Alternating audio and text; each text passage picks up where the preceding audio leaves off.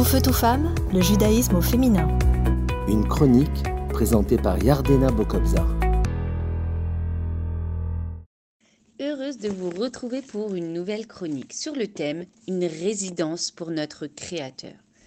Lors de la construction du sanctuaire, il y a une importante quantité d'or et d'argent offerts pour cette œuvre, provenant des enfants d'Israël.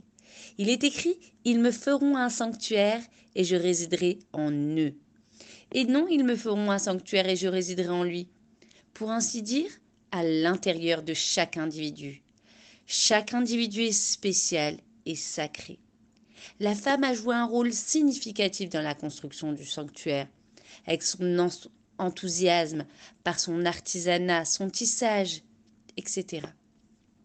Le sanctuaire représente aujourd'hui notre demeure, où la femme est le pilier. Et grâce à sa sensibilité, elle sait faire le tri et faire rentrer dans son foyer seulement de la sainteté. Dans le temple, il y avait les tables de la loi où figuraient les dix commandements. Le temple était une maison de prière, car toutes les prières passaient par là. Et puis la table d'or sur laquelle étaient posés les douze pains. Nous retrouvons également dans notre foyer les tables de la loi, qui sont représentées par l'étude.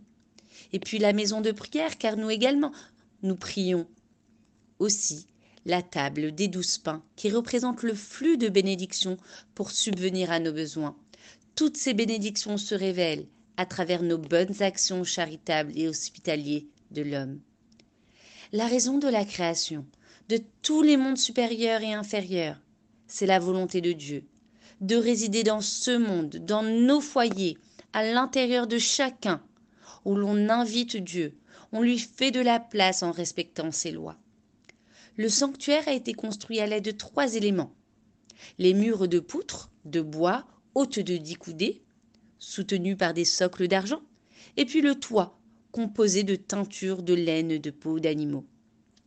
Nous retrouvons le temple également dans nos foyers.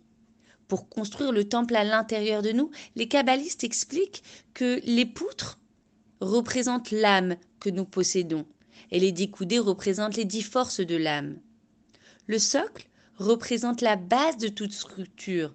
C'est la capacité à aider son prochain qui doit être la base de notre foyer.